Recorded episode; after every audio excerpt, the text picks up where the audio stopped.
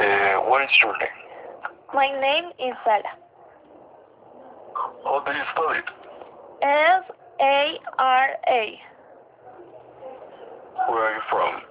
I am from Colombia. Where is your occupation? I am a student. How old are you? Um, I am 53 years old. Where do you live? I live in Bogota. Where is your marital status? I am single.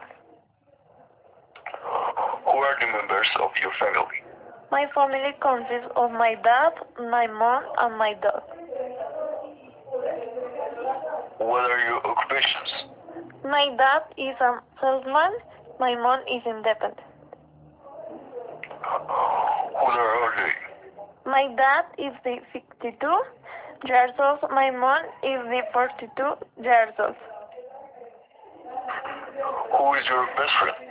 My best, best friend is Miguel. He is very fun. Thank you. Okay, have a nice day.